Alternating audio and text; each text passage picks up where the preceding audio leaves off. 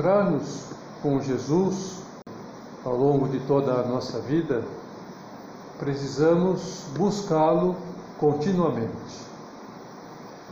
É, só assim é que nós poderemos dizer que o amamos de verdade. É, só quem ama busca aquilo que ama. São José Maria, no caminho, no ponto 382, nos pede que façamos isto, que procures Cristo, que encontres Cristo, que ames a Cristo. São três etapas claríssimas. Tentaste pelo menos viver a primeira? Para tentar pelo menos viver a primeira, que procures Cristo, precisamos crer que Ele vive, porque nós só procuramos as pessoas vivas. Cristo vive. Essa é a grande verdade que enche de conteúdo a nossa fé. Portanto, Jesus não é uma simples figura brilhante do passado, um grande mestre espiritual da antiguidade.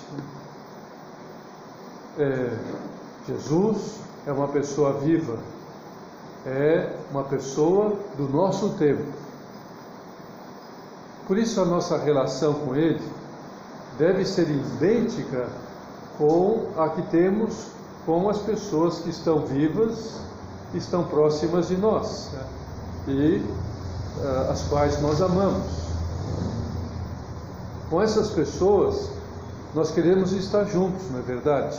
Para conversar, para trocar ideias, para olhar nos seus olhos, para ouvir a sua voz. É, então, se nós queremos encontrar-nos com Cristo, é, temos que ir a Ele como vamos ao encontro de uma pessoa viva com quem queremos estar porque a amamos. E por isso somos mais ou menos cristãos, conforme seja a nossa relação pessoal com Cristo. Mas onde nós podemos encontrar-nos com Ele? Onde Ele mora? São José Maria também nos dá o endereço de Cristo. Ele diz-nos que Jesus está na palavra e no pão.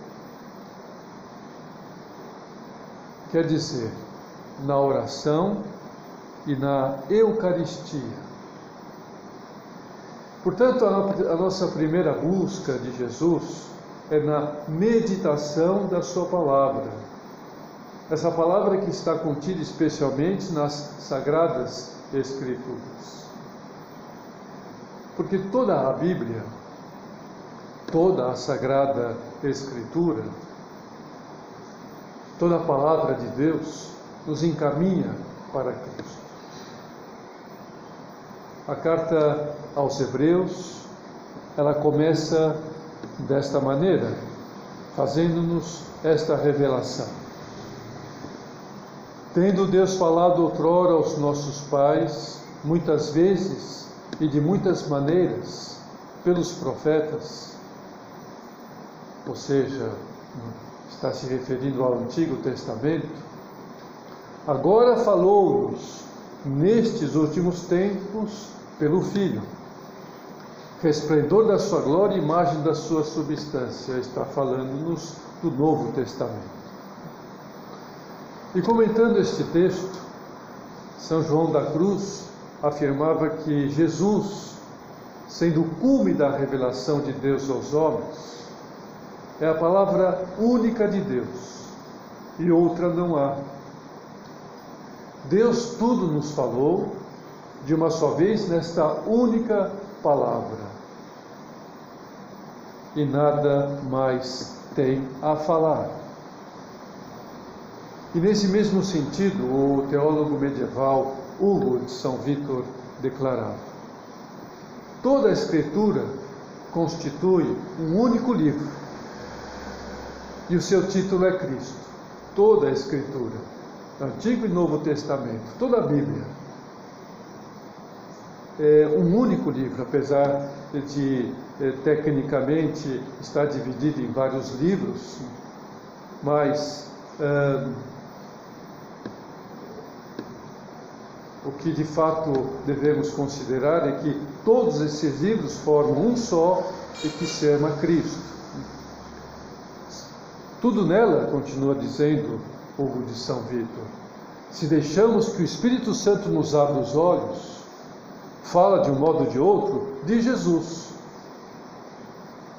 o Messias prometido, o Salvador dos homens. Dentro da Bíblia, o rosto de Cristo se manifesta, portanto, plenamente nos quatro evangelhos, é, onde claramente Nosso Senhor se faz presente, especialmente né, é, nesses quatro evangelhos. Se nós lermos e meditemos muitos nesses escritos sagrados, nós teremos a mesma experiência que tiveram os discípulos de Emaús. Lembremos dessa cena narrada por São Lucas, como eles estavam naquele estado de desânimo, naquele estado de depressão, eh, de falta de fé, de esperança, e Jesus Cristo ressuscitado então vai ao encontro deles e lhes abre as Escrituras e lhes conta o que está escrito nos profetas sobre Messias, precisamente, né? Todo o Antigo Testamento fala sobre o Messias, fala sobre a vinda de Cristo, a preparação para ele. E Nosso Senhor então abre o coração deles, faz com que eles entendam finalmente que era necessário que o Messias padecesse para ressuscitar no terceiro dia, realizasse a salvação através da sua morte, da sua paixão e vencesse eh, a morte através da sua ressurreição. E aí então, quando Jesus Cristo fala a eles, abre a Escritura, ensina-lhes o que aconteceu com eles, ardeu no seu coração né, de amor né, e de clareza, né, enquanto ele, Jesus, falava-lhes pelo caminho e lhes explicava as Escrituras. O Papa Bento XVI, na sua primeira encíclica, Deus Caritas Est, recorda-nos sobre essa presença de Jesus no Novo Testamento. Quando Jesus fala nas suas parábolas do pastor que vai atrás da ovelha perdida, do pastor que vai, eh, da mulher que procura a dracma, do pai que sai ao encontro do filho pródigo e o abraça, não se trata apenas de palavras, mas constitui a explicação do seu próprio ser e agir ou seja, Nosso Senhor está falando dele, está falando do Pai, do Espírito Santo, de Deus. É isso que ele está nos revelando nestas parábolas, nestas palavras. Por isso que é vitalmente necessário para mim e para vocês adorar e amar a palavra de Deus contida nas Escrituras Sagradas. É, por isso a igreja sempre, e agora com mais intensidade, com mais insistência, ela exorta-nos a que leiamos diariamente a Sagrada Escritura. É, a saborear diariamente esse alimento, pão do céu, maná celestial que tem em si todo o sabor, para que a gente possa ser sustentados pela perfeição da vida de Cristo. É, nós sabemos que a igreja ela nos estimula a isso, nos ajuda a isto através é, da liturgia diária, nos apresenta em toda missa diariamente. Mas é necessário também que nós, particularmente, tenhamos a nossa experiência pessoal de leitura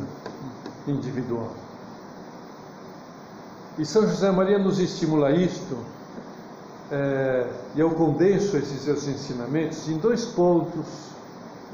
É, um do Forja, que é o número 754, e outro é do Sulco, número 672. E eu, então, apresento a vocês estes ensinamentos. O Senhor chamou-nos para que o seguíssemos de perto. E neste texto santo encontrarás a vida de Jesus. Mas além disto, deves encontrar a tua própria vida. Esses minutos diários de leitura do Novo Testamento que te aconselhei, metendo-te, participando no conteúdo de cada cena, como um protagonista mais, são para que encarnes, para que cumpras o Evangelho na tua vida. Vemos como ele nos ensina então o motivo e a finalidade dessa leitura, né? entrar na cena para viver essa cena e trazê-la para a nossa vida. Então, para que isso seja factível, é, precisamos programar a nossa leitura bíblica pessoal diária. Não podemos deixar ao Deus dará. realizá-la naquele tempo que sobra. Porque se vamos deixar para o tempo que sobra, quando é que vamos fazer essa leitura? Não precisam responder, eu respondo. Nunca. Né? Nunca. Não sobra tempo. Né? Como é que, para quem sobra tempo? É, então, essa leitura meditativa da Sagrada Escritura, especialmente dos Santos Evangelhos, é, nós chamamos-la de Lexio Divina. A Lexio Divina. E na exortação apostólica Verbum Domini, número 87 dessa exortação, o Papa Emérito Bento XVI é, explica-nos com detalhes os passos fundamentais dessa Lexio Divina, ou seja, como é que devemos, como é que nós podemos então é, fazer essa leitura, trazê-la para a nossa vida. Então ele vai explicar-nos, então vamos conhecer esses ensinamentos fantásticos do Papa Bento XVI. O primeiro é a leitura, evidentemente, a Lexio. Né? Lemos o texto bíblico, o Evangelho, para conhecer o que Jesus diz e não simplesmente o que eu acho que ele disse, que ele disse. Vamos à leitura, à palavra. Porque a palavra de Deus escrita é uma conversa que ele tem conosco individualmente. Então ele fala a nós, então essa leitura é como se ele estivesse falando para nós. Não é uma simples leitura, é uma conversa. Jesus fala, uma parábola, mostra a sua vida, algum acontecimento.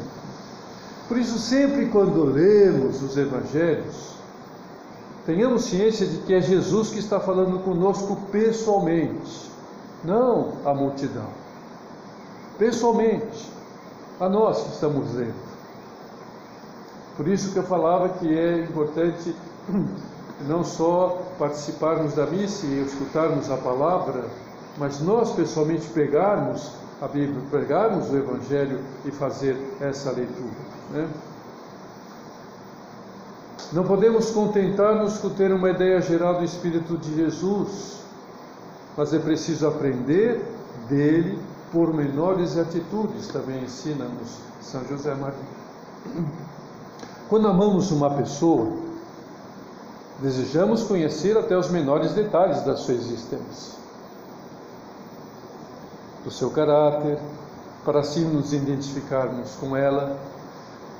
E por isso que temos que meditar na história de Cristo, desde o seu nascimento num presépio, como estamos fazendo e vamos fazer especialmente neste tempo de Advento e de Natal, até a sua morte e a sua ressurreição. Por isso também a igreja vai nos apresentando os tempos litúrgicos para a gente acompanhar né, esses tempos.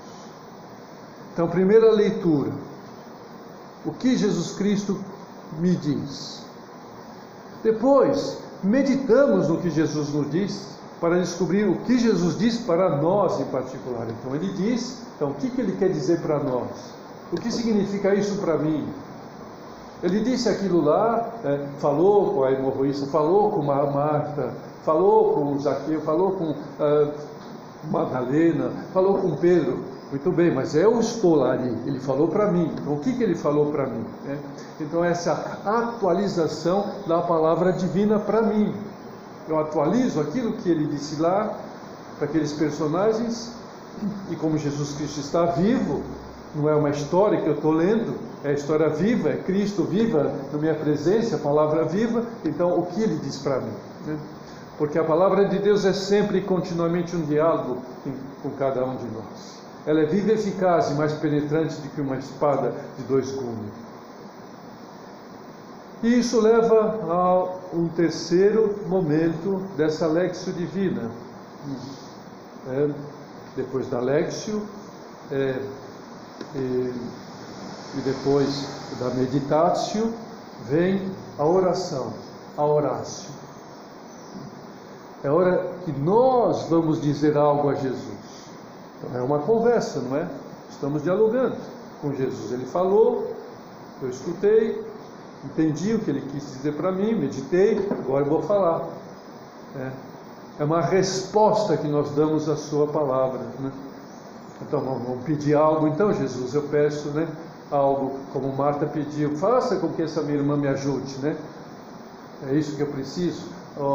Senhor, né? Eu preciso de conversão, eu preciso ser curado, tem essa lepra, vamos dizer, aquilo que nós precisamos pessoalmente, estou passando essa dificuldade com a minha mãe, ou com este meu filho, ou com essa minha irmã, eu tenho essa dificuldade no trabalho, essa coisa minha pessoal, essa minha arrogância, essa minha vamos falar então dentro, ou agradecemos, obrigado Jesus por essa graça. Eu também recebi essa graça, eu recebi com essa mulher, essa hemorroísta, com essa mulher foi perder seu filho único e Jesus ressuscitou, também recebi essa graça, então lhe agradeço, ou louvamos a Deus simplesmente, louvamos a Jesus, né? Meu Senhor e meu Deus, como Tomé, né? tocando na, nas suas chagas. Nos arrependemos de algum pecado, como a mulher é, pecadora que se ajoelha e chora e enxuga e, e, e molha os pés de Jesus. Enfim, é a nossa resposta particular. É, que manifestamos. É, veja o conselho prático que a esse respeito dava o Papa Francisco na sua carta apostólica Alegria, Alegria do Evangelho, número 153. Na presença de Deus, numa leitura tranquila do texto, é bom perguntar-se, por exemplo, Senhor, a mim que me diz esse texto? com essa mensagem que queres mudar na minha vida? Por que que isto? Por que é que isto não me interessa? Ou então, de que é que eu gosto? Em que me estimula esta palavra? O que me atrai? Por que me atrai? Assim, de maneira simples, o Papa Francisco nos ensina a tirar esse proveito, como ele também nos ensina nessa carta apostólica uh, Patris Cordi, falando de São José, né, que foi publicado esta semana. Se fizermos isto, acabaremos olhando para o rosto de Jesus e lhe diremos como Pedro: Tu tens palavras de vida eterna. Por isso, a Sagrada Escritura é instrumento valioso de oração. É a atualização do diálogo com Deus porque o Senhor não está só no céu, longe de nós, mas está entre nós, revelando com fatos e palavras as verdades celestiais. Está nos dizendo, está conversando conosco. Ele quer que nós participemos deste diálogo, que não fique falando sozinho. Na oração, eixo sobre o qual haverá de girar toda a nossa vida cristã, manifestamos nosso amor absoluto e verdadeiro a Cristo, fomentamos esse nosso amor a Cristo, nossa fé, nossa esperança em Cristo através dessa oração, dessa, dessa né, envolvimento com a Sua palavra. E finalmente, né, Alexio chega então à conclusão com a contemplação. A contemplatio. Lexio, meditatio, oratio, contemplatio. Ou seja, nós contemplamos né, a, a, então logo tudo aquilo que é, a palavra nos fez ouvir, escutar e, e tirar e atualizar para a nossa vida, leva-nos a ver os fatos com os olhos de Deus. Os fatos, os fatos da minha vida, aquilo que me envolve. Agora estou envolvido né, neste momento de pandemia, neste momento em que isso está passando na minha família, neste momento de euforia da minha família, neste momento de velório, neste momento né, em que está acontecendo isso, neste momento em que eu tenho que fazer as coisas e não tenho tempo e é difícil porque está todo mundo em casa, e neste momento em que a minha organização mudou e porque eu não consigo fazer mais aquilo, e porque eu, porque eu, eu fui, estou desempregado, minha esposa está desempregada. Então, neste momento, então eu contemplo a realidade de acordo com o olhar de Deus. É, para que nós tenhamos então uma atitude concreta como ele teve, como ele nos ensinou a ter nessas realidades, porque as realidades ocorridas em toda a Bíblia, especialmente no, Novo, no Evangelho, são realidades muito semelhantes às nossas. São Paulo, na carta aos Romanos, afirma: Não vos conformeis com este século mas transformai-vos pela renovação da vossa mente. Não sejamos como os que não creem em Deus, como os que não têm fé. Nós não tenhamos atitudes, né? Nesse momento político, neste momento econômico, neste momento é, é, da história da humanidade, como aqueles que não têm fé, como quem, quem não lê a palavra de Deus como não entendeu aquilo que Jesus Cristo nos disse, como os discípulos de Amaús, mas vocês não sabiam que era necessário que o Messias padecesse, que era necessário que isso tudo passe para a purificação, para que depois venha a ressurreição? Então tenhamos, né? Não nos conformeis com a, é, este século. O que é bom, conheceis a vontade de Deus, o que é bom, o que lhe é agradável, o que é perfeito, o que Deus quer não o que eu quero, não o que o mundo quer, não o que as pessoas querem, o que Deus quer. E assim, a nossa oração, realizada com a palavra de Deus, é essencial para que sejamos capazes de entender todos os acontecimentos cotidianos como queridos pela previdência, como Nossa Senhora. Às vezes não entendia por que, que está acontecendo, por que, que eu tenho que dar luz no estábulo, por que, que tenho que fugir para o Egito, por que Jesus Cristo está morrendo na cruz? É, por que, que os homens estão fazendo isso? Por que, que estão, é um filho de Deus, ele só fez o bem, é meu filho, é, vem salvar o mundo? Porque não, não entendo, mas Deus entende, tem o seu caminho, então eu aceito. E assim vamos nos conduzindo, nós e os outros, para a felicidade eterna. Então, pela oração, nós nos fazemos capazes de entender toda a vida segundo os desígnios da providência divina. Senão é impossível, senão nos revoltamos, senão nos deprimimos, senão é, desistimos, senão fugimos, senão é, não perde sentido a vida. Descobrimos que do alto ele vê todas as coisas e tudo dirige para o bem daqueles que lhe amam. Então, dessa maneira, vemos e percebemos como a oração nos enche de esperança, nos enche de força interior, de vontade de permanecer firmes no meio de todas as tribulações. Somos libertados de todo sofrimento, ainda que padeçamos humanamente, evidentemente, né? porque somos humanos e, e padecemos e choramos, mas nós não estamos presos a esse sofrimento, nós estamos é, sem sentido e sem resposta. Há resposta, há saída. Se estamos na vida em Cristo, tudo se faz mais suportável, porque seu jogo é suave, seu peso é leve. Sem Cristo, tudo fica pesado, insuportável, não dá para carregar. Todos os compromissos, todos a nossa fé, as exigências da vida, da vida moral fica insuportável. Mas com Cristo, esse mesmo peso, essa mesma cruz se torna leve, se torna suportável. Né? Deus, nosso Senhor, nos concede forças extraordinárias né? é, para então cumprirmos isto que nosso Senhor quer de nós. São João Paulo II, no limiar desse novo milênio, exortou-nos a priorizar na nossa vida a busca da santidade. Nos recomendou empregar como primeira arma para conquistar essa santidade a oração. Então, é, vamos cuidar disto. Vamos tirar como resolução clara cuidar disso, não desistir deste empenho. Né? É, renovar nossa disposição de escutar assiduamente a Sagrada Escritura. Foi o amor às letras sagradas que inflamou os teólogos e filósofos, artistas e poetas, historiadores e cientistas ao longo dos séculos.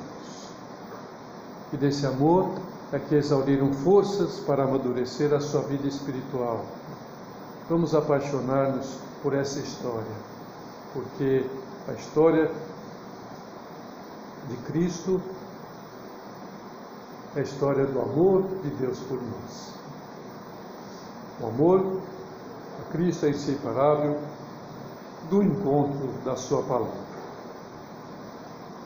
E por fim, para concluir esta esse primeiro trecho né, do itinerário da nossa procura de Cristo, que o fazemos através da meditação da palavra de Deus, olhemos para o exemplo luminoso da Virgem Maria. Ela que foi leitura orante da palavra de Deus. Maria meditava no seu coração, de São Lucas. Por quê? Porque era santa ela ler a Sagrada Escritura, ler os profetas, ler a história do seu povo, conhecia tudo aquilo que foi dito pelo Messias, sobre o Messias. Lembrava-se também que o anjo Gabriel lhe dissera, palavra de Deus, é, que o seu filho seria rei, que ela seria rainha, que seu reino não teria fim e ela estava plenamente convencida de quem nascera no seu ventre em Belém, por obra do Espírito Santo, era o Filho de Deus. E por isso ela vivia nessa perspectiva e nessa toada. Tudo que via, escutava, comparava com quanto ler e ouvira na Sagrada Escritura, e a sua vida estava baseada naquilo que lera e ouvira e meditava. Confiemos-nos a ela então ela que pode, melhor do que ninguém, ensinar-nos como ler, meditar, rezar e contemplar a Deus que se faz presente na nossa vida sem nunca se cansar, sem nunca desistir. Na segunda meditação, nós percorreremos o segundo trecho da nossa busca de Cristo. Essa presença dele verdadeiramente presente substancialmente presente na Eucaristia.